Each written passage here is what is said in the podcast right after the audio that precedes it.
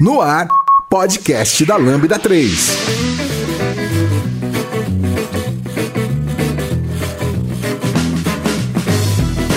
Olá, eu sou Giovanni Bassi, esse é o podcast da Lambda 3 e hoje vamos falar sobre análise de dumps de memória. Aqui comigo estão Lucas Teles. Bruno Bender. Não se esqueçam de dar 5 estrelas pro nosso iTunes, porque ajuda a colocar o podcast em destaque. E não deixe de comentar esse episódio no post do blog, no nosso Facebook, SoundCloud e também no Twitter. Ou se preferir, mande um e-mail pra gente no podcast lambda3.com.br. E eu queria contar para vocês também que a partir da sexta-feira passada o nosso podcast também tá no Spotify. Então, se você gosta de ouvir, se você é, usa o Spotify, prefere ele, então você tem a opção de ouvir a gente lá também. E é uma excelente maneira de também recomendar que pessoas que não conhecem podcast comecem a ouvir podcasts, né? Então, o Spotify, um monte de gente já tem instalado, é só você é, pegar e mostrar para a pessoa como é que ela usa. Então, você pode fazer uma evangelização ali do, do podcast e faz isso já com o nosso, né? E tem de vários amigos legais ali, o pessoal do Hipsters também tá lá, então é, tem várias opções interessantes. Então, fica a dica, ouçam a gente por lá também. Quando se trata de desenvolvimento de software, não é hora de arriscar. A Lambda 3 é a sua opção de qualidade e segurança para desenvolvimento de produtos. As pessoas que participam desse podcast fazem parte da nossa equipe de especialistas que estão disponíveis para atuar em seus projetos. Criando uma startup? Equipe da empresa com problemas de entrega? Nós podemos ajudar. Acesse agora mesmo lambda3.com.br e entre em contato para saber mais sobre desenvolvimento de software sob medida. lambda3.com.br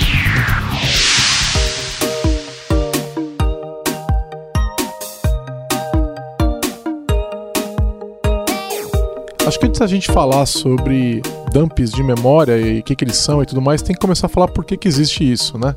Basicamente o problema vem do fato de que a gente não consegue debugar em qualquer lugar, né?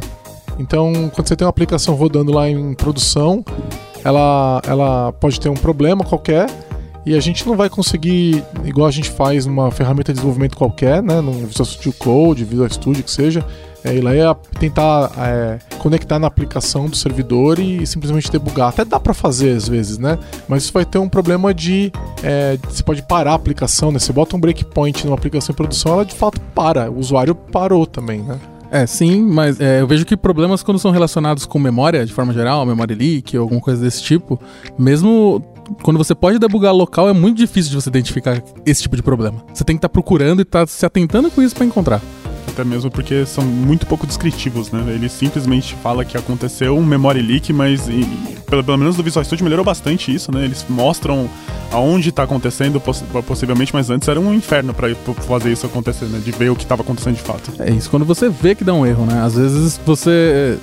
Quantas pessoas ficam olhando quanto de, de memória o seu o programa que você está fazendo está comendo ali, por exemplo? Que se está crescendo ou se está se mantendo? É, eu tive um problema aqui onde a gente estava com esse problema no cliente e ninguém conseguia achar onde estava, né? A gente se a gente não tivesse é, uma, a forma de olhar um dump, eu não tinha como reproduzir. Então a gente rodava a aplicação e nunca via a memória da aplicação aumentando a, a, além de um certo patamar totalmente normal.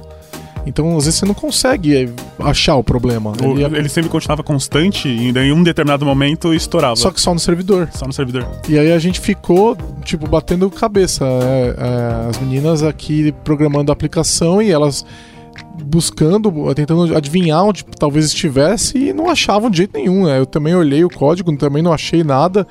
Não é uma questão de você analisar só o código e achar o problema às vezes, né? Então você tem que ter um, um ir um pouquinho além. É, falando dos problemas, vamos lá. O que, que a gente pode ter acontecendo em produção que acho que vale a pena a gente considerar? A gente já falou primeiro que é o memory leak, né?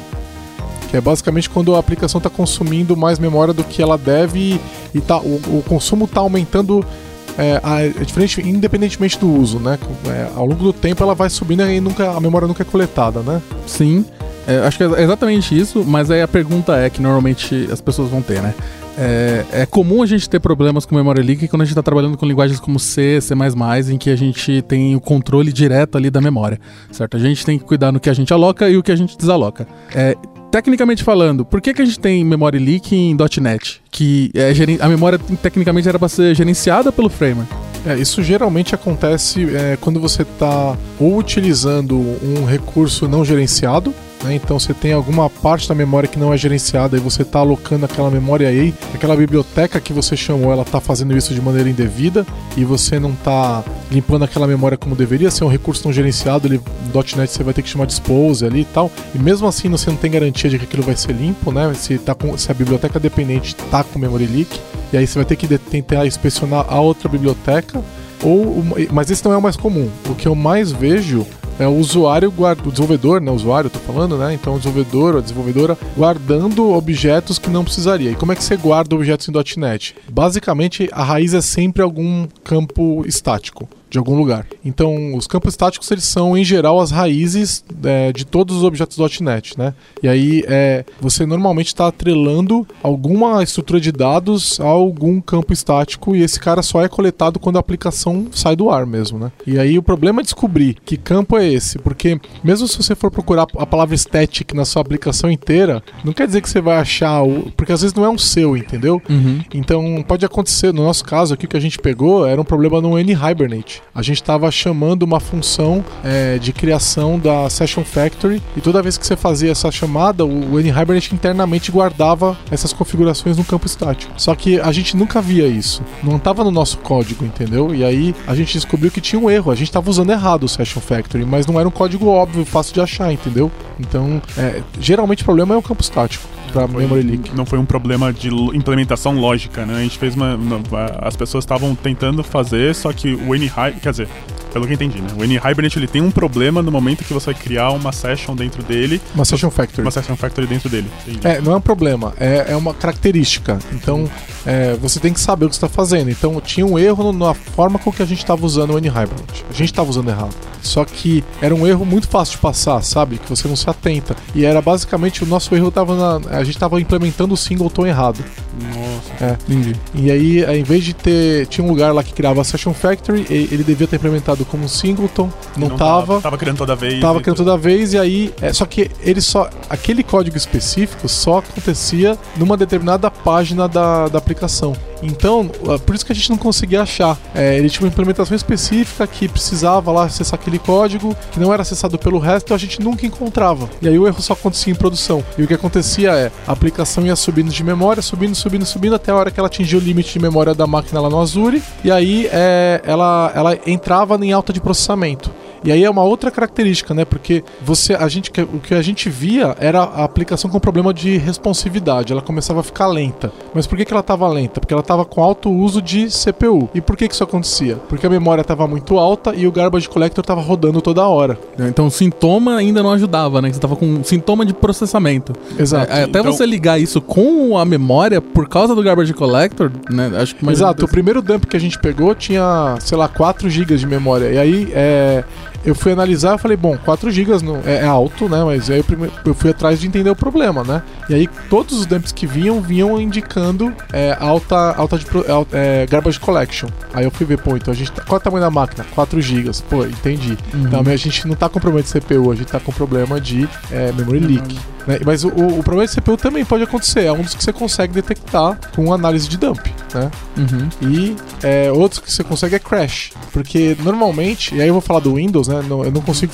ir do .NET, mesmo no Linux, o .NET vai, comportar, vai se comportar assim. É, eu não poderia falar de aplicações no Linux nativamente, porque é, depende muito do sistema operacional, mas sempre que a aplicação crasha, ela vai crashar deixando uma indicação do problema que aconteceu. Você consegue olhar. Uhum. Né? Então, é, esses são os principais problemas que eu percebo percebo no, no, que são coisas que acontecem em produção que você não consegue analisar. E aí, aí eu tenho uma exceção, na verdade, que, que, você, que é interessante, que é se você estiver rodando com containers. Se você está rodando com containers, você pode comitar o container. Quando você comita um container, ele vira uma imagem. Uhum. E aí você pega essa imagem e faz o upload dessa imagem para algum lugar. Quando você faz isso, você tem aplica exatamente a aplicação que estava rodando em produção dentro daquela imagem. Então, às vezes, aquele ambiente, você podendo rodar aquele ambiente, aí você vai ter que tomar cuidado, rodar no ambiente isolado, porque geralmente tem informação de segura ali, né, string de conexão, tal. Mas às vezes você rodando aquele container de maneira isolada, você consegue pegar o erro, mas é, e aí você não precisaria fazer uma análise de dump, mas é uma sorte assim, sabe? Porque ele comita os processos que estão rodando também? Não, ele comita os arquivos. É, então, hum. então não necessariamente eu vou ter, eu vou ter os mesmos problemas de rodar local, tecnicamente falando, né? Sim, é que local, normalmente o ambiente é diferente, Ah, sim, né? sim. Então, assim, às, a- às vezes um dos problemas é o ambiente. Então, para problemas em produção, né? Uhum. Então, talvez você ter esse ambiente igualzinho te ajude a encontrar um problema. Então, supostamente você poderia pegar essa imagem, botar num ambiente de lab isolado, não é a máquina do desenvolvedor, porque aquela máquina, aquilo lá tem informação sensível, né? Então, no ambiente de lab, é, com mais de uma pessoa, para ninguém anotar nada, né? Para ter segurança no- na, na análise. E aí, é, tentar rodar a aplicação e ver se você consegue reproduzir, entendeu? Você poderia tentar, isso é uma ação totalmente possível, mas só funciona se você tiver container. Ou uma máquina virtual, você po- poderia fazer isso com uma máquina virtual também, que é, é- é exportar a máquina e tentar rodar num ambiente isolado. Mas olha o trabalho que dá. Com container é fácil, né? Comitar um container. Agora, imagina tentar comitar uma VM, é impossível, dá maior trabalho, né? Com certeza. Então, para todos esses problemas, a análise do dump ela acaba sendo é, mais interessante. Mas por que, que eu tenho que tomar tanto cuidado com a segurança assim do dump de memória? Então, não é só com o dump, é com a exportação do container também com a da- ou da VM. E o problema é que as informações sensíveis de produção estão no dump e estão na, nas essas máquinas ou containers exportados. Então, por exemplo, vamos dizer que você configura uma senha qualquer, uma senha de admin, né? E aí você faz essa configuração via variável de ambiente ou você coloca algum arquivo nesse, né, ou, ou- ou, é, em algum desses lugares aí. Quando você abre eles para analisar, você tem acesso a essas informações, tanto ao que estava em, é, em memória quanto aos arquivos. Na- na- no caso de uma imagem, né, que estava rodando no container, você não vai ter informação da memória,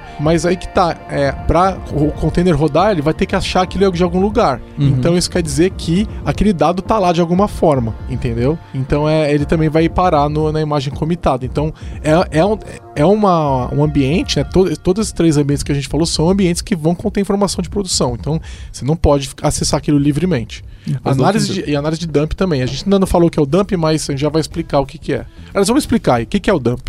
Eu acho que a gente pode falar que é uma fotografia da memória do computador quando ele- no exato momento que, que ele está rodando um, um determinado conjunto de, de softwares. Né? É isso aí. É exatamente isso.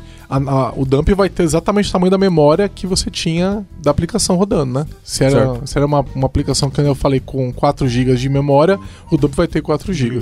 Muito fácil de achar as coisas. assim. Isso. E, e legal que também o dump normalmente tem metadados, né? Então você consegue ver, por exemplo, olha, é, a arquitetura do processador é de 32 bits ou 64 bits, ou, ou, é, as variáveis de ambiente você tem acesso também daquele processo, né? Então tudo que está em volta do processo você consegue descobrir. A versão do Windows você consegue olhar. O dump traz bastante informação sobre o ambiente onde ele estava. E aí volta para aquilo lá, né? A variáveis de ambiente, que às vezes você está configurando string de conexão, senhas, etc. Ela vai estar presente no dump. Certo. E é Então- é muito simples extrair esses valores. Então, se eu sou aquela pessoa que coloca a connection string no meu banco de dados num campo estático e deixa guardado lá, vai ser absurdamente fácil de recuperar num, num dump qualquer, né? Ou na variável de ambiente. né? Na variável de ambiente é o mais fácil de todos. É um comando, você pega o dump, aliás, até um mini dump, que é um dump que não vai ter toda a memória, né? E que geralmente ele vai ter poucos megas ali. Mesmo esse mini dump tem todas as variáveis de ambiente. Então é, é extremamente perigoso. No Linux, é, aliás, colocar variáveis de ambiente com é, se- é, infor- é, informação secreta, né? É, é super delicado. No, no Linux, por exemplo, você consegue tirar o, o. Via linha de comando, se você tem root no ambiente, você consegue tirar é, o valor de variável de ambiente de qualquer processo. Teve, um- teve um post seu que falou sobre Sim, isso também. teve né? um post. Então, aliás, eu não terminei a série de posts explicando como é que resolveriam os problemas, né? Aliás, não tem exatamente como resolver, tem como minimizar. Uhum. Resolver não tem como É, em resolver. algum momento ele vai estar na memória, né? Exato. Ele vai precisar disso. É, a, a ideia de você tentar colocar segurança nisso é tentar fazer com que essa memória sensível ela seja o mais volátil possível. Então, você lê ela de algum lugar, usa isso para, por exemplo, conectar no banco de dados e em seguida limpa a memória. Só que naquele pequeno intervalo ele vai estar na memória, Sim, sim. né? Então é, é mega delicado. Uhum. E como é que eu faço? Vamos supor, se eu quero, quero tirar um dump agora da minha máquina aqui e ver o que está acontecendo, o que está rodando e o- quais são as informações que tem na minha memória. É, eu, não, eu não posso falar do Linux, né? Nem do Mac, mas no Windows tem várias maneiras diferentes, né? E começa da mais simples que é o Task Manager. Então você abre o Task Manager, botão direito lá nos processos, tira dump. E ele vai tirar o dump para você. É muito simples. E de qualquer processo. A questão é que você não consegue tirar dumps de processos aos quais você não tem acesso. Então imagina que você não é admin da máquina, você não consegue tirar o, o dump de um processo que está rodando como admin, entendeu? Porque isso seria é, uma brecha de permissão. Ou então, assim, tem tem. É, eu tô logado e o Lucas tá logado também na mesma máquina. Imagina que seja um servidor, né? Que permite isso. Eu não consigo tirar um dump é, do, dos processos ou olhar os processos do Lucas nem ele os meus, né? Entendi. A não ser que eu seja root, daí eu consigo. É, então no Windows, se eu for no Task Manager, por exemplo, posso pegar o Spotify, posso fazer um dump do Spotify? Pode, de qualquer processo. Que legal. E se você é administrador, você consegue fazer o dump de qualquer usuário da máquina. Hum. Então, se é, nós dois estamos rodando, eu, é, eu, e você, Bruno, estamos rodando aplicações no mesmo, mesmo servidor, eu consigo tirar dumps do seu usuário. Caramba. E acessar suas informações sensíveis. Hum, então, admin em servidor de terminal server por exemplo, é extremamente perigoso. É, é, lógico que os bons admins, né, eles vão restringir o que, que, isso pode ser feito e não vão ficar dando admin livremente, né? Mas é, é um negócio delicado. E o Windows ele vai cuidar para que essas informações estejam é, misturadas e tal, para que um ataque simples de memória não funcione também, né? Então, se você tentar ler arbitrariamente a memória, você não consegue. O problema é que tirar um dump é um processo que é feito através do kernel, e se você tem permissão, você vai tirar exatamente o dump. Não é que você está lendo arbitrariamente a memória, você está lendo a memória com permissão em ordem, entendeu? Então, não é que você está indo lá e só tirando uma foto, você está falando pro kernel, tira uma foto para mim. Então ele vai lá, para a aplicação, faz a foto. Né? Então isso é importante falar, ele para a aplicação nessa hora. Né? Ah, tá, então eu tirei o dump, ele para a aplicação, daí ele faz análise e depois. Não, ele não faz análise, ele só escreve só, pro disco. Só escreve pro disco? É, entendeu? Então é, é, é, naquela hora que o dump está sendo tirado, a aplicação não fica responsiva. E isso é um outro problema. Demora para tirar o dump? Se for um dump de 4 GB, sim, né?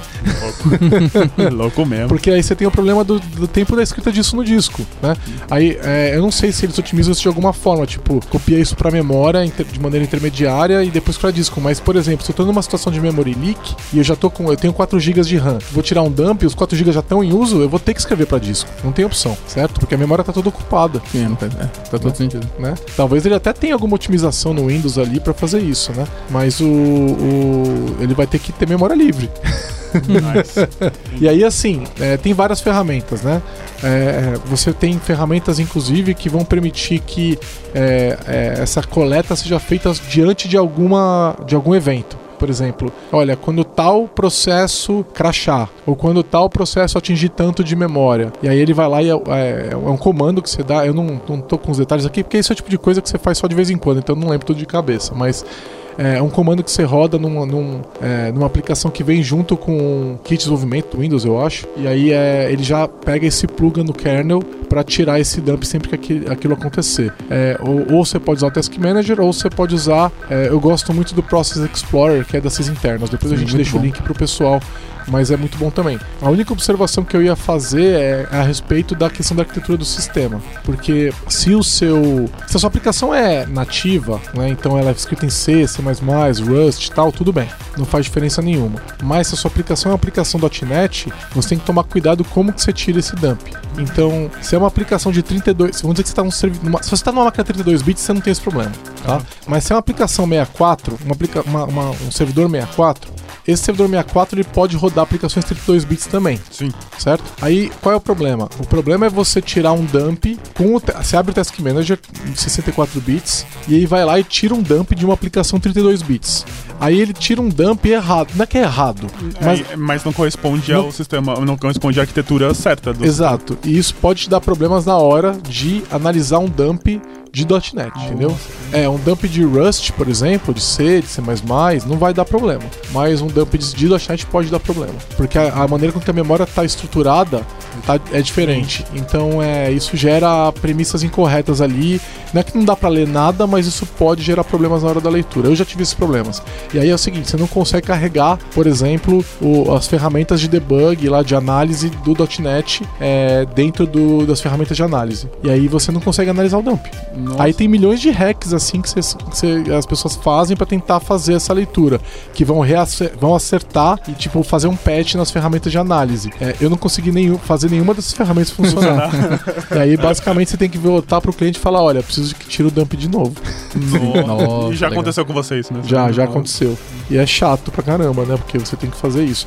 Então assim, o dump é uma, uma é uma, é, é, é uma foto do, da memória, ele tem todas as threads que estão rodando dentro daquele processo e tem vários metadados. E é, ele é de leitura livre. Uma vez que você tem o dump disponível, né, geralmente é um arquivo DMP, né, dump, você faz o que você quiser. Tipo, não tem mais segurança, entendeu? Você já tá com aquele arquivo, você, você carrega ele na, na ferramenta de análise, que é o INDBG, nós já vamos falar mais sobre ele, mas uma vez com ele carregado, acesso livre. Certo. É, você consegue inclusive achar provavelmente pontos de, de segurança, de falha de segurança no, no, num software, né? Tá você rodando. vê tudo. Você vê qual stack, você vê valor de variável, você vê o valor do registrador, entendeu? Você vê tudo. Aí, por exemplo, tem algumas ferramentas que não são necessariamente para dump, mas que permitem com que eu consiga ver a memória de um, de um processo que está rodando em tempo real, né? Sei lá, o pessoal vê, usa bastante um cheat engine, que ele deixa eu ler qualquer parte da memória de um, de um, de um processo que está rodando. Tem uma biblioteca bem legal que se chama Frida, que ela tem bindings para várias linguagens, inclusive para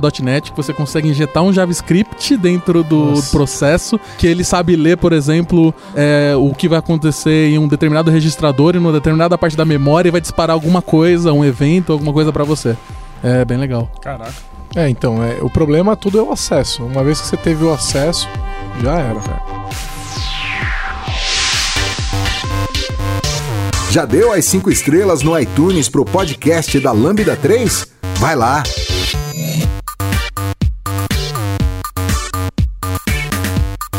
Então, a, a ferramenta que a gente, é, no Windows, que você costuma utilizar é o WinDBG, né? E o WinDBG é uma ferramenta feita para análise de dumps, né? É, e você instala hoje, já tem o WinDBG é, que você instala pela Store do Windows, que eles chamam de WinDBG Preview.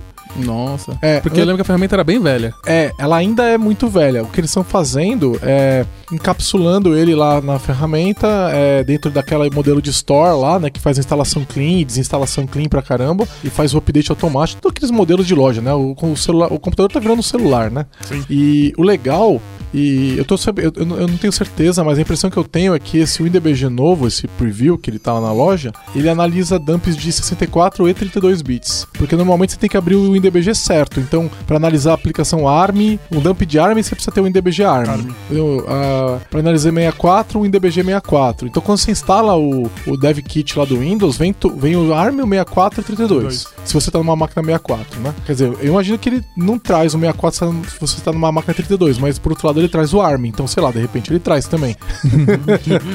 né, vai saber. Mas eu não, não tenho uma máquina 32 há alguns anos, então é difícil dizer. É meio, existem máquinas 32 ainda, mas é, é meio raro a gente encontrar, uh, por exemplo, em clientes nossos, alguma coisa assim? Ou... É, é difícil. É difícil. E, e, tem o Windows rodando em ARM também agora, né? Sim. Sim. Então você precisa disso. E aí o WinDBG ele, é, ele foi inicialmente feito para trabalhar com, com C e C++, né? Então, debug dessa, dessas bibliotecas, dessa, dessas plataformas, né, linguagens, e foi adaptado, né? As ferramentas foram adaptadas para trabalhar com .NET. Mas na prática você pode debugar qualquer, qualquer linguagem que tenha ferramentas de extensibilidade para o INDBG. Então, o INDBG ele é uma ferramenta extensível. Então, se você tiver uma aplicação feita em Rust, por exemplo, e você vai lá e, e, e consegue gerar no Windows, né? Está rodando no Windows. Você gera um dump da memória, que o INDBG vai saber ler esse dump. E aí você gera ferramenta, você tem ferramental para o INDBG entender as estruturas do Rust, você consegue fazer uma análise de dump de Rust dentro do, do INDBG também. Que legal, eu não sabia. É. Eu não sabia. Eu pensava que, que ele era basicamente Microsoft. Ele, não, não, né? ele é extensível. É extensível. Então, é, só não sei se existem essas ferramentas. Mas é, o, se você quer trabalhar com uma, uma ferramenta multiplataforma, tipo, aí você vai trabalhar com LLDB, por exemplo, que vai funcionar Windows, Linux e Mac, né? Só que aí o formato do dump é diferente, né? Então, é, eu não sei até onde o LLDB consegue ler dumps, o formato padrão do Windows, que é um formato chamado DIA, DIA, uhum. né? Inclusive, outra questão é o .NET Core. O .NET Core, por padrão, não vai gerar dumps que o WinDBG consegue ler. Olha só. Nossa. É, o, eles criaram um formato de. Na verdade, não é dump, na verdade, deixa eu corrigir o que eu tô falando, né? É o, os símbolos. Os símbolos que o .NET Core gera não são lidos por padrão no IDBG, mas depois a gente explica aqui pro pessoal não saber ainda o que, que são símbolos.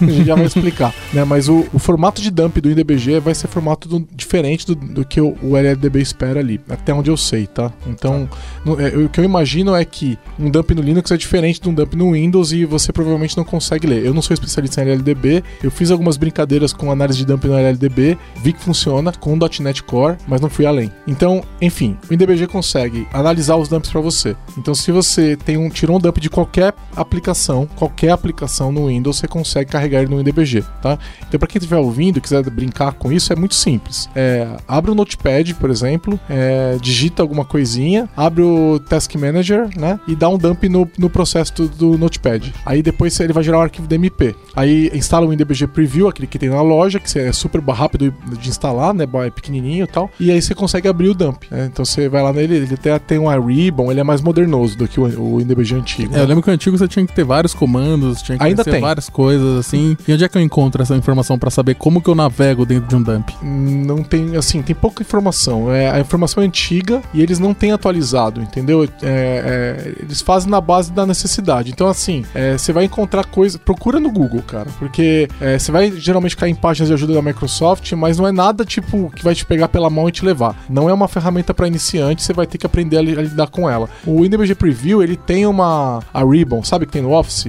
Sim, sim. Ele tem a Ribbon lá em cima e ajuda a entender mas ele não vai ser fácil de usar. Seria da hora se tivesse aquele Eclipse mesmo. Tipo, você quer tirar um dump de memória hoje É, aqui, tá é. super simples. Mas então, aí você vai lá no InDBG Preview e abre o dump do Notepad, você vai conseguir ver toda, você vai ver as threads dele, você vai ver a call stack, você vai ver tudo. E se você procurar, depois você aprender a procurar as- as- a- os valores de memória, e, e você vai achar o texto que tá no buffer do Notepad que você digitou. Você acha? É bem legal. É, só me deixou mais assustado. É super legal, mas super perigoso. É, a memória, né? Ela É, tá lá, ela tá no processo, né? É, existe uma mentalidade que o que tá na memória tá salvo, né? Que normalmente a gente que quando vai mexer com, com por exemplo, com JavaScript, pensa assim, ah, não vamos deixar informação sensível. Não deixe informação sensível em nenhum dos dois casos, né, gente? Mas é, não vamos colocar informação sensível, mas ao mesmo tempo, quando vai fazer um app lá pra, pra Android, deixa. Então, a facilidade, entre aspas, de se encontrar é quase a mesma. Né? Não, eu vou te falar de, porque, de quanto que isso é perigoso. Tem dois ataques de memória que é, não tem a ver com dumps diretamente, mas que são feitos ali, né? Que são conhecidos. Então, é, o primeiro é o você a máquina tá rodando, você vai lá e hiberna o servidor. Quando você hiberna o servidor, toda a memória do sistema é escrita em disco.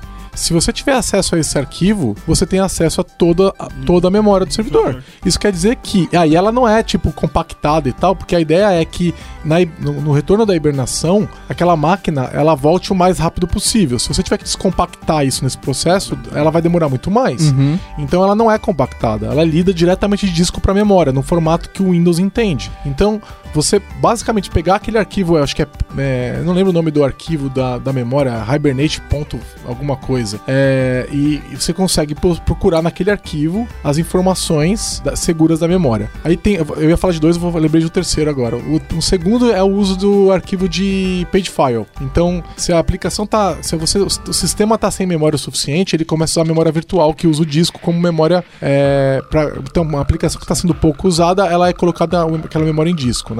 Isso torna que a aplicação fica lenta, né? Porque qualquer coisa que tem que fazer, ela tem que ser lida de volta para memória e outra aplicação vai para disco.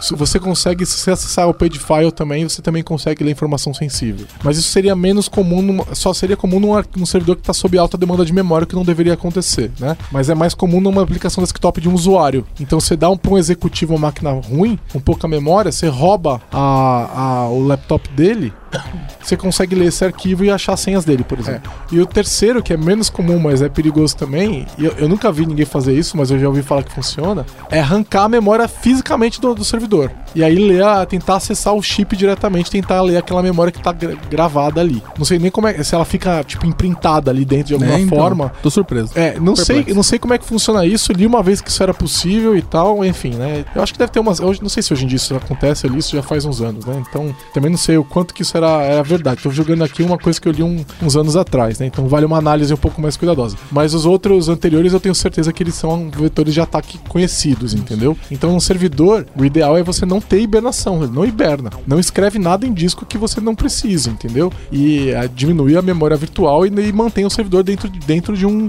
de, um, de um valor aceitável de uso de memória virtual, entendeu? Pra não colocar a memória, em um- uma, uma senha qualquer vai ser escrita em disco porque o arquivo tá fazendo paginação. A memória, o, o kernel está fazendo paginação de memória.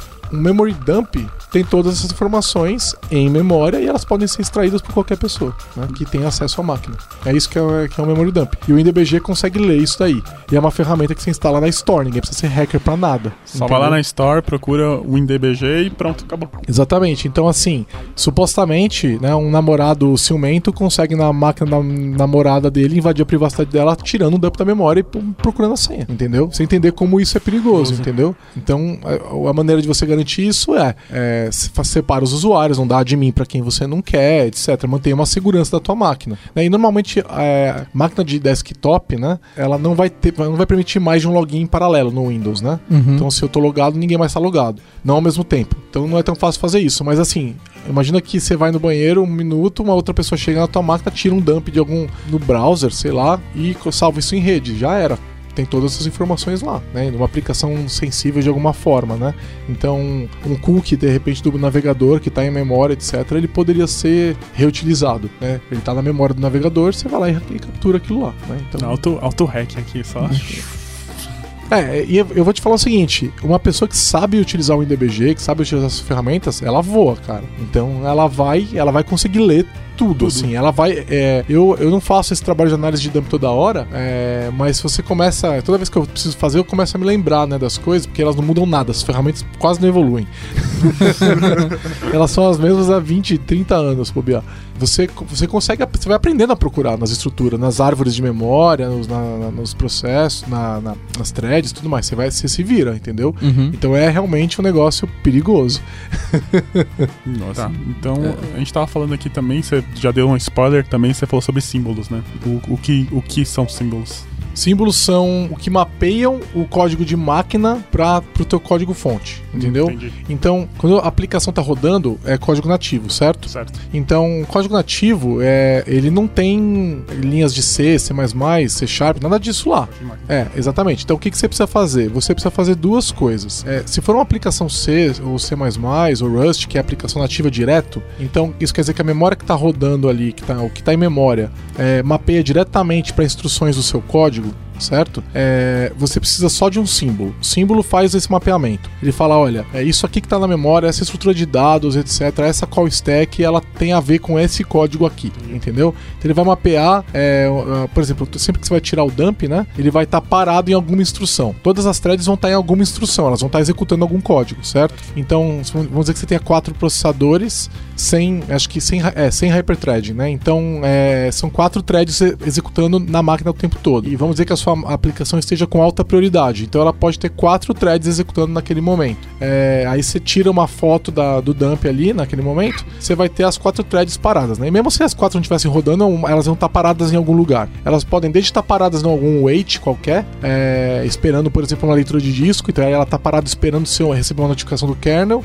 ou ela pode de fato estar tá, é, é, executando alguma coisa e está parada porque não é a hora dela executar e outra aplicação está rodando, né? Então é, tem vários momentos que elas podem estar paradas. Mas enfim, ela tá ela, você vamos dizer que você tenha quatro threads rodando e essas quatro threads são paradas, então é, você consegue ver isso daí e fazer é, essa análise de maneira independente. E aí é, é o, o, o, o, ponto que elas são paradas é mapeado diretamente para o teu código C. Então, por causa dos símbolos. Sem os símbolos, você vai ter que ler assembler, Nossa, entendeu? É. O que para uma pessoa que também hoje em dia é menos comum, mas uma pessoa versada em assembler, ela consegue entender o que está acontecendo. O problema é que dá muito mais trabalho. Então, basicamente, ele faz a separação entre tipo aqui é o código assembler e aqui é o código nativo que você tá.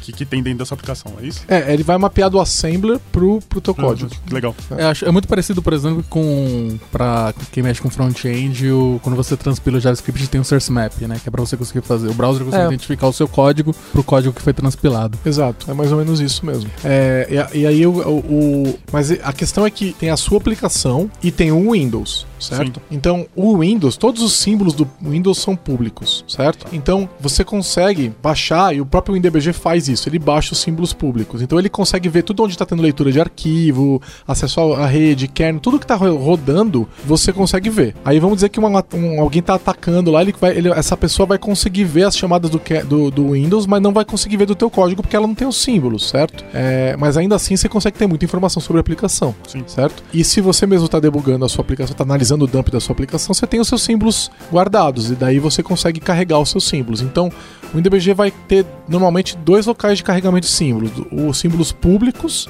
e os privados. E aí depende de como é que são símbolos públicos, porque se for uma aplicação .NET, por exemplo, ou até não .NET, né? Você pode ter bibliotecas que não são suas, por exemplo, um JSON.NET, que é um que publica os símbolos de forma pública, mas não é parte do .NET. Então você vai carregar de outro lugar, entendeu? Então você carrega o do Windows, carrega o do .NET que é fornecido pela Microsoft e carrega o do JSON.NET de outro lugar e depois carrega o da sua aplicação, entendeu? Então são vários símbolos diferentes ali que estão sendo carregados e o primeiro carregamento ele demora, então o IDBG vai ter que baixar isso tudo e você fica esperando. E cada vez que você atualiza o Windows, os símbolos mudam, atualiza a sua aplicação, os símbolos mudam, atualiza o .NET, qualquer patch de segurança do, do .NET que atualiza o .NET vai mudar os símbolos. Mas isso é um processo que eu tenho que fazer manual, tenho que ir lá, baixar os símbolos e mandar carregar ou a própria ferramenta já faz isso? O próprio IDBG faz isso, então você vai ter que indicar para ele aonde ele tem que buscar os símbolos. E aí ele sozinho vai. Então a Microsoft tem o símbolo server dela, e você coloca os símbolos é, públicos da, da, do resto .NET, por exemplo, né? Tipo, que eu falei do JSON.NET, vai colocar o da tua empresa. Então, se a sua empresa tem um symbol server, você já coloca lá, ele vai estar autenticado, você põe usuário e senha e tal, e ele vai funcionar. Se você não tem um symbol server, você também tem a opção de baixar os símbolos, por exemplo, do source do, do build da sua aplicação, por exemplo, e colocar eles em disco e aí colocar aquele diretório do disco como parte do caminho de procura dos símbolos, entendeu? E aí ele próprio vai, é, o próprio InDBG vai olhar aquele diretório e vai achar os símbolos da sua aplicação. Entendi. Então quando por... o InDBG tem que fazer o dump, ele tem que procurar esses símbolos, né, para poder entender o que, que, que ele tá tentando tirar. Exato. E aí assim, por isso que é tão importante todo build que você faz e que vai parar em produção em algum momento, tem que ter os símbolos. Então são aqueles arquivos PDB, uhum. tá? Então é, você tem que guardar os PDBs. A pessoa fala, ah, não, mas é build de release. Release não precisa de PDB, só precisa de PDB para debugar. Não é verdade, tá? O PDB, é, o pessoal às vezes confunde PDB com, com debug, né? É, sim, a gente vai usar para debug também, mas é, vai usar também para análise de dump em, é, depois de que deu um problema em produção, que é o que a gente está discutindo aqui. Então, se você não tem isso, basicamente você não tem como analisar a aplicação a não ser código, ler código assembler, ou seja, a sua análise ela pode ser, ficar inviável dependendo do tempo que você tem na mão, entendeu? Às vezes é mais fácil gerar outro build com, com os símbolos e, e, colocar em produção. Dito isso, o C Sharp, há alguns meses, eles liberaram uma feature nova, que é Reputable builds. Ou seja, todo o código, isso é uma opção que você tem que ativar, tá? Uma vez ativado, qualquer o código, mesmo código C Sharp sempre gera o mesmo a mesma DLL com o mesmo PDB. Nice. Nossa. É, então supostamente, né? Supostamente. O que, que você pode fazer? Você não publicou os símbolos porque você esqueceu, aí você pode baixar, mas aí você tem que estar tá tagueando a build de alguma forma, você saber qual é o código que gerou aquela DLL. Uhum. Aí você pega, baixa para tua máquina, o reputable builds tem que estar tá habilitado antes, Sim. ou seja, para que aquela DLL que está em produção agora tenha isso, e aí você builda na sua máquina com reputable builds, e aí você pode usar aquela DLL e aquele PDB como base do seu, do seu da sua análise de símbolos. Certo. E ele Mas... gera no, no bit no igual. Mas, Mas por que que essa opção não é padrão? Tipo, é... Eu acredito que é porque demora mais o build. Tá. Aumenta a complexidade, é. né? E o tempo de build. É. Então, é, isso foi anunciado há algum tempo e eu tô assumindo que o tempo de build, build aumenta pelo que eu me lembro aqui, tá? Mas de repente não aumenta tanto assim e vale a pena começar a ativar também. Mas a, a, recomendação não é nem que você faça isso, é que você publique os símbolos. E aí, falando o que acontece, com uma aplicação .NET, ou Python, ou Ruby, ou Node, etc., você vai ter um passo a mais de, de símbolos, né? Porque não tem uma, uma, uma relação direta do assembler que está lá para o teu código fonte, certo? Então, quando você tem uma aplicação .NET, é, o que está rodando não é o teu C Sharp, é o código gerado pelo RioJIT lá, né, que é o compilador de just-in-time do .NET, de IL para nativo, né, para assembler. Então, você tem uma camada a mais. E o INDBG não sabe o que fazer com aquilo. Ele não consegue pegar o PDB e mapear diretamente é, o, o, o, assembler que está lá para o teu C Sharp. Ele, ele vai não... mapear para o IL, no caso. Então, mas ele não sabe fazer isso. Então, o que, que você tem que fazer? Você tem que carregar extensões. Qualquer, uma, qualquer linguagem, qualquer plataforma que não seja nativa, você tem que carregar extensões. E aí a, a do .NET chama SOS, que é Sons of Strike. Olha só. Que é o nome da galera lá do time que cuidava disso daí 15 anos atrás, né? Eu não sei exatamente, eu lembro da história, eu li já a história, mas eu não lembro os detalhes. Mas o, o chama SOS até hoje. E aí, se, quando você publica uma aplicação .NET, você vai ver lá a DLL do SOS, né? Então, é, se é uma aplicação .NET Core, você vê lá SOS desde que você faça a publicação com runtime, né? Hum. Se é uma aplicação, se é .NET, uma publicação do .NET Framework, você não vê, mas a SOS.dll vai estar tá na sua máquina dentro do diretório do .NET Framework. Ah, Entendeu? Então aí você vai usar essa DLL para fazer a, a, a, essa extensão, né? Vai carregar essa extensão no WinDBG e essa extensão faz o WinDBG entender código C Sharp. E ele vai ter uma série de instruções. O que acontece é o seguinte: é, essa extensão ela traz novos comandos. Então o WinDBG ele é tipo um terminal, certo? Com comandos nada intuitivos, que você não vai entender nada que tá acontecendo. É super zoado. É super zoado. Então, assim, não espere abrir o WinDBG e entender os comandos. Você não vai, assim, sabe? É ferramenta pra cara que tá trabalhando com isso da hora, não é para o desenvolvedor do dia a dia, sabe? Não é que vai- mudou nada também, né? Desde, desde Não, de, É o mesmo comando há mais de 20 anos. Então, assim, as extensões do, do SOS, elas vão trazer novos comandos. né? E aí você vai rodar esses comandos para, por exemplo, falar assim: me dá a stack do .NET. Me dá essa call stack dessa thread do .NET. Entendeu? Entendi. E aí você tem. O que, que acontece? Se você pega a stack nativa, é, você vai ver, é, assim, é, chamada de DLL.NET, você não vê nada mais depois daquilo. E aí, quando você pede a stack do .NET, você vê um monte de método. Hum. Entendeu? Então você fala assim, por quê? Porque o, o, o- aquilo, aqueles métodos, aquela stack do .NET, eles não existem no código nativo, entendeu? É outra stack. Faz sentido. Então é, é- é- elas são diferentes. Então você tem que. Ah, eu quero saber qual método está demandando mais processamento. Beleza, é um comando para um, pra um método nativo, é outro comando para um do- método .NET. Entendeu? E o comando do método .NET é uma extensão do SOS. Legal. Entendeu? É isso. Só que você tem que aprender. O problema é que você tem que aprender todos os comandos. Porque algumas análises você tem que fazer com código nativo e outras você tem que fazer com SOS. Entendeu? Então, por exemplo, você vai ter um comando para stack do .NET e outro para nativo e você vai querer saber os dois. Entendeu? Porque dependendo. Você não vai ver é, problemas de memory leak. Por, memory leak não, do, do, do GC tá rodando toda hora. Você, esse código é nativo. Entendeu? O, o, o, o, o garbage collector do .NET ele é, ele é C++, entendeu? Então você não vai ver esse código é, rodando é, na stack do .NET. .NET. Se você quer ver ele rodando toda hora, qual é a stack do garbage collector que tá rodando toda hora, né? Qual é o método do garbage collector que tá rodando toda hora, você vai ter que saber os comandos do WinDBG para código nativo. Nossa, mano. Cada vez é mais simples. Mas a- o SOS ele tem uma documentação ou é- cai que nem o INDBG? Não, eles é bem- têm, têm documentação, mas a documentação não é aquele negócio que você. é, tá- ele é bem documentado. Só que você não vai chegar nele e falar assim, nossa, é, é, ele entende tudo. Porque ele tá se baseando primeiro. Você conhece código nativo. Ele assume que você sabe programar em C e em C. Se você não conhece as estruturas de dados, etc., é, como funciona o processador, como funciona a memória, esquece. E mesmo assim, mesmo que você saiba, meu, os níveis de informação que o SOS te dão são tipo, eles explodem a sua cabeça. Então, tipo, você pede pra ele te mostrar a stack, ele vai mostrar separações da stack. Ó, esse pedaço da, da, da heap tava assim, esse pedaço da heap tava assim, é, a, a, a primeira geração, a segunda geração, a large object heap. Se você não conhece esses conceitos, você não vai entender o que ele tá te mostrando. E aí você não consegue fazer a análise. Então, ah, eu tenho mais objetos na, na, na segunda geração, né? Geração 2, na verdade, né? Vou chamar de 0, 1 e 2. O que, que isso quer dizer? Né? Ah, não, eu tenho mais objetos na large object heap. Ah, não, eu não tenho esses objetos, eles não estão ali, eles estão em outro lugar. Então você tem que saber isso, o que, que essas coisas significam.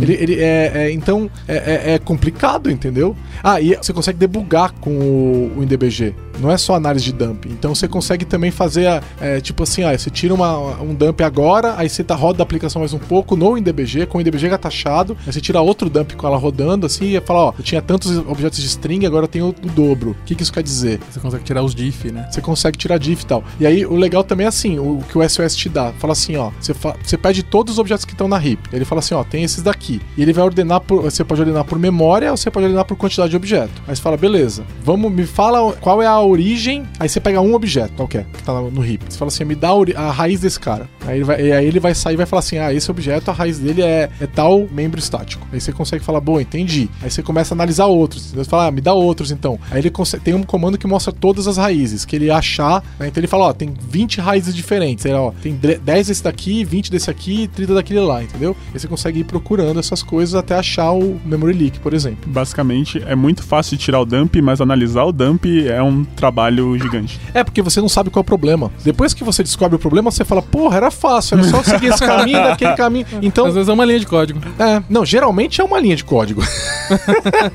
então você vai, você vai procurando, na hora que você acha, você fala, putz, cara, era, era- Agora que eu achei, é muito simples, mas você não sabe o que você tá procurando, entendeu? Escreva pra gente podcast arroba lambda3.com.br Fazendo uma estimativa, quanto tempo você demorou pra conseguir analisar um dump? Esse dump do caso do, do N. Hibernate, você lembra quanto tempo mais ou menos demorou pra conseguir chegar à conclusão dessa linha de código? Então, eu- aí que acontece. O cliente não. Olha só o problema de- daquele caso que eu falei, né? Do, do memory leak que estava sendo gerado, estava gerando autoprocessamento. Toda vez que o cliente tirava o dump, o dump era, ele estava vindo no meio do garbage collection. E aí o SOS ele vai analisar e ele fala assim: esse dump tá quebrado. Por que, que ele fala, fala isso? Se você tira um dump no meio de GC, é que, a hora que o GC tá rodando, o que, que tá acontecendo? Ele pausa a aplicação toda .NET, né? Então só rodam threads nativas, todas as threads do .NET estão pausadas e o, o GC vai pegar e vai mover os objetos da memória. Então ele vai pegar é, e vai marcar os, os pontos da memória que é, os objetos podem ser coletados, então ele marca como livres e depois ele compacta a memória. Quando ele compacta a memória, ele move os objetos. Então, por exemplo, você tem lá um objeto de 1K que estava lá pra frente, na, na posição 3000, e aí tem uma posição livre na 2000, ele, mo- ele move aquele 1K lá pra 2000, entendeu?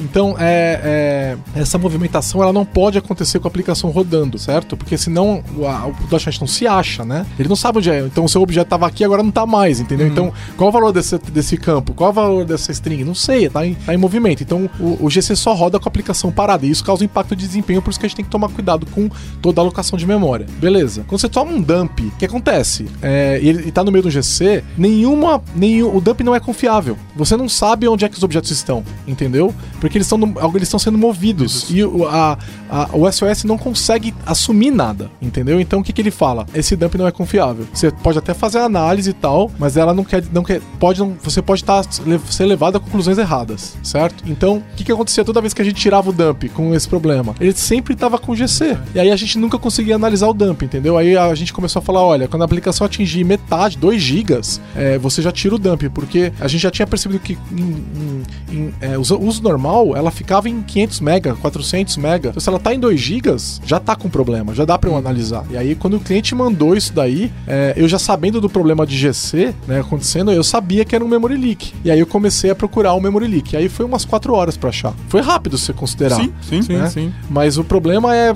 é- é- O processo como um todo levou alguns dias, entendeu? Mas imagina alguém não saber essa informação que você acabou de falar, por exemplo, do Garbage Collector. Quanto Pois tempo é. a mais vai demorar porque não consegue tirar o dump da forma certa? A análise do dump tem que ser feita por uma pessoa que conhece muito bem da plataforma que ela está analisando. Então, se é um dump de Python, a pessoa tem que ser muito boa em Python. Se é um dump de, de Rust, a pessoa tem que ser muito boa em Rust, entendeu? Senão ela não consegue. Porque as premissas daquela plataforma são importantes na análise. Sim.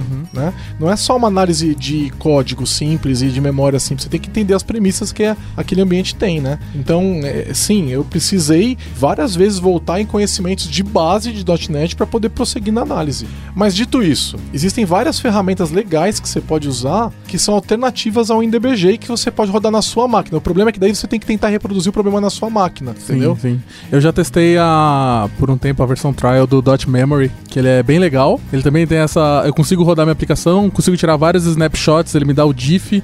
Aí, no caso, como ele é uma ferramenta feita pelo pessoal do JetBrains, que normalmente eles fazem ferramentas excep- é, Sim. excepcionais, né? Sim. É, ele me mostra a, a- a raiz da- dos objetos, tudo bonitinho, a origem, quantidade agrega. de string, agrega, de um jeito que é maravilhoso. Acho que a melhor ferramenta para análise em tempo real de uma aplicação .NET rodando talvez seja ela. É, e as análises que ele faz de é, fotografias, diferenças de fotografias é assim, então eu tiro um dump agora, rodo um pouquinho a aplicação, tiro outro dump. E aí ele fala assim, ó, você tem mais strings, tem mais classe do objetos da classe tal. Legal. Ele mostra pra você e ele classi- você pode classificar por novos objetos que sobreviveram. Facilita. AGC. Sim, é por geração ainda, você consegue É, você, você é bem consegue legal. ver tudo isso, É. ele tem uma forma gráfica tal, é muito legal mesmo. Só que você tem que conseguir rodar a aplicação na sua máquina. Máquina. Sim, né? Entendeu? O Visual Studio tem uma parecida, né? Uma nativa, que eles Sim, se que tá inspiraram melhor. bastante, tá bem melhor. Você consegue É. tirar snapshot e ver diff, por exemplo, já. Sim. Não chega no nível dessa da- do Dot Memory, mas já de primeira já acho que já, já dá pra resolver alguma. Se for algo muito grotesco, você consegue identificar já. Mas eu acho que é só no Enterprise, né? Ou Não, acho que já tem, no tem Pro no também? normal, tem no Pro no também. Pro e no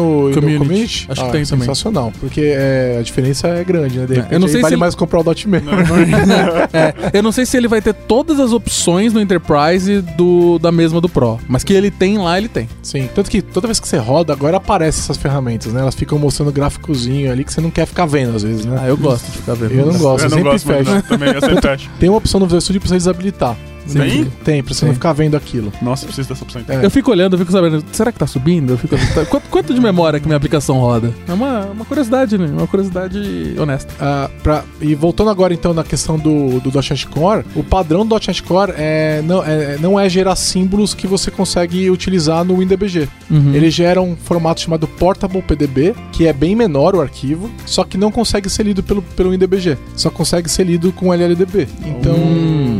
É. Então, se você tirar um dump, é, você, você vai ter que usar esse dump no LLDB, entendeu? E eu tenho alguma coisa do SOS pro LLDB também? Tem uma extensão do SOS e os comandos são os mesmos. Ah, legal. Então, se você conhece os comandos do SOS pro WinDBG, você vai poder fazer referência no, no do. Eles não são exatamente os mesmos, mas eles são muito parecidos. Certo. O que é bem legal porque eles acoplaram do Windows, né? Então, tipo, não é o Win- você não é obrigado a ter o WinDP pra poder ler o do, do Nautical Core. Você pode ler no Linux, pode ler no Mac. Isso é Sim. muito legal. Sim, mas você tem como habilitar os símbolos que o WinDBG consegue entender. Então fica a recomendação para quem estiver ouvindo a gente. Se você estiver usando uma aplicação .NET Core para rodar no Windows, provavelmente você vai querer habilitar essa função de ligar os PDBs, é, vamos dizer, legado, né? Que são Sim. os antigos ali, ele vai gerar os símbolos já no formato novo. Se você tentar gerar, carregar os PDBs no WinDBG do formato novo, ele não consegue, ele dá um erro. E não é um erro fácil, né? Provavelmente não descritivo. Não, nem um pouco. Ele não vai falar, nossa, esse formato não é esse, use o outro gerador de PDB. Não, ele vai falar um erro hum, ridículo que você não tem a menor ideia do que tá acontecendo. Você vai procurar dias na internet, vai falar. Não vai achar "Ah". nada.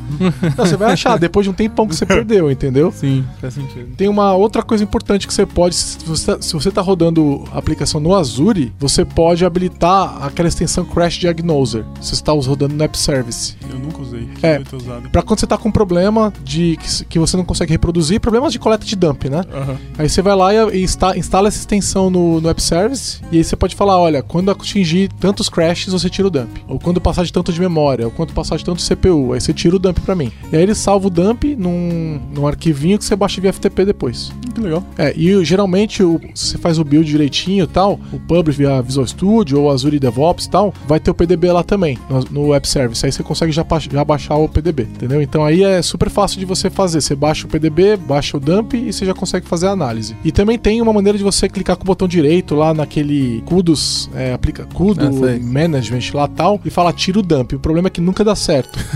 Porque assim, geralmente o dump vai ter um, sei lá, vai ter muito, ele vai ser muito grande. E aí você manda baixar e ele baixa devagarzinho, aí o download quebra, entendeu? Então o ideal é você usar essa extensão é Crash Diagnoser, instala ela lá, faz o dump, que também já é mais inteligente, porque não é na hora que você tá logado, ele faz o dump na hora que aconteceu o problema, aí você via- entra via FTP e baixa. E é, provavelmente é só alguns cliques pra fazer isso também acontecer. É super simples, super é simples. super simples. O E que- ele sabe identificar, por exemplo, quando ele tá rodando o GC pra ele conseguir tirar um dump confiável?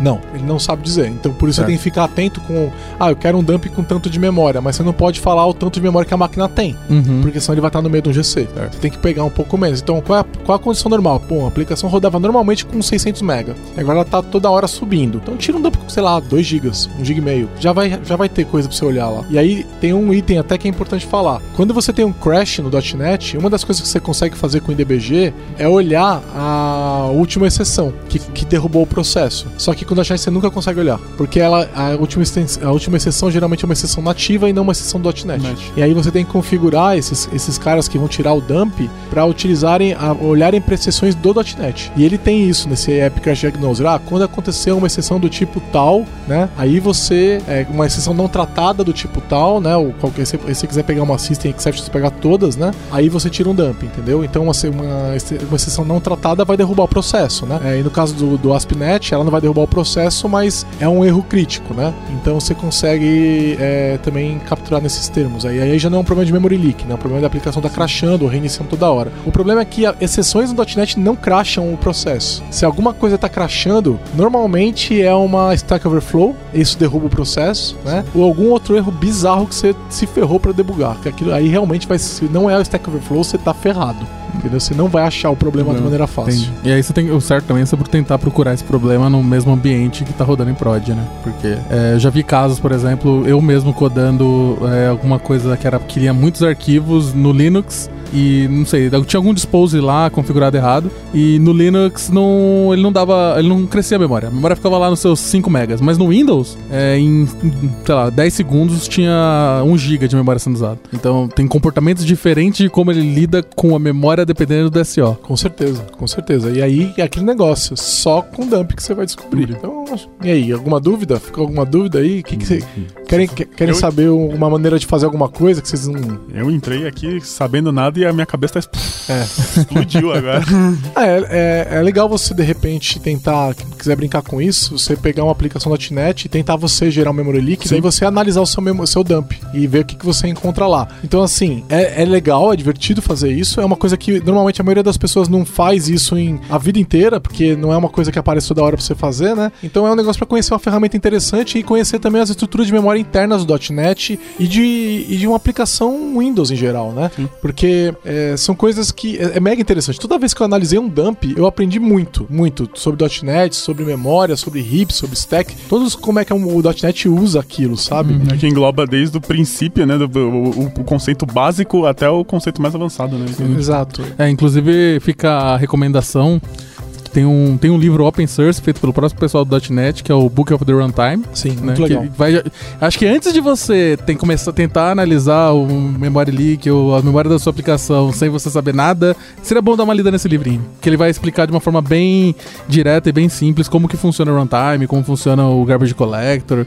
Eu acho que traz bastante valor para ajudar nessa, nessa aventura aí. É, o livro é muito legal e o livro é feito para quem está entrando no time do Runtime do .NET. Então, se, quando eles contratam alguém e falam, lê isso aqui pra você entender o que, que você tá mexendo. Que da hora. é. Muito legal. E eu já, já caí em casos, por exemplo, né, onde você faz um código de que vai envolver operação aritmética e tal, e aí você tem uma variável, tem outra variável, ele faz alguma soma, multiplica, sei lá, né? E aí você vai fazer a análise do dump e você olha a stack e os valores não estão na stack. Uhum. Aí você fala assim, caramba, né? Era pra tá, né? É, é, se a variável tava aqui, é assim, eu tô olhando o método soma, por exemplo, e tem duas, duas, dois argumentos, os argumentos são, assim que o método inicia, os argumentos são colocados na stack, né? Por que que que tá acontecendo, né? E é, por que que, por que que ele não tá aparecendo ali, né? E aí eu fui descobrir é, algum, algum ele mostra lá o, alguns valores e aí eu fui descobrir que é, alguns dos valores eram registradores. Então, Entendi. essa é uma questão. Você não tem garantia no .NET de que um valor estará na stack. Eles podem estar em registradores, entendeu? Então, é uma das coisas que eu já vi ali do que acontecia, mas uma análise de dump que eu fiz recentemente, eu vi isso. E a hora que eu vi, eu falei, caramba, isso é muito legal. Fechou? Fechou. Eu acho que é isso aí. Então, o pessoal que tá ouvindo aí, fica, a gente vai botar uns links aí pra vocês baixarem aí o WinDBG, preview e tudo mais.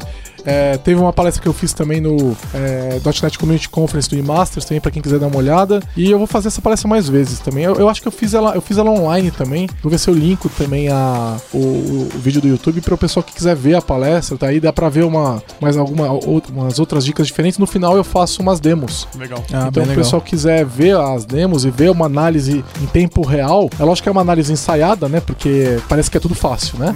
não, não, olha, é. olha que valor, aí você já vai ali já conclui. Não, aquilo lá você, tipo, uma análise de 5 minutos leva horas para você descobrir, né? Mas é, dá pra ter uma ideia de como é que funciona também. Fechou? Legal, fechou. Mais, fechou.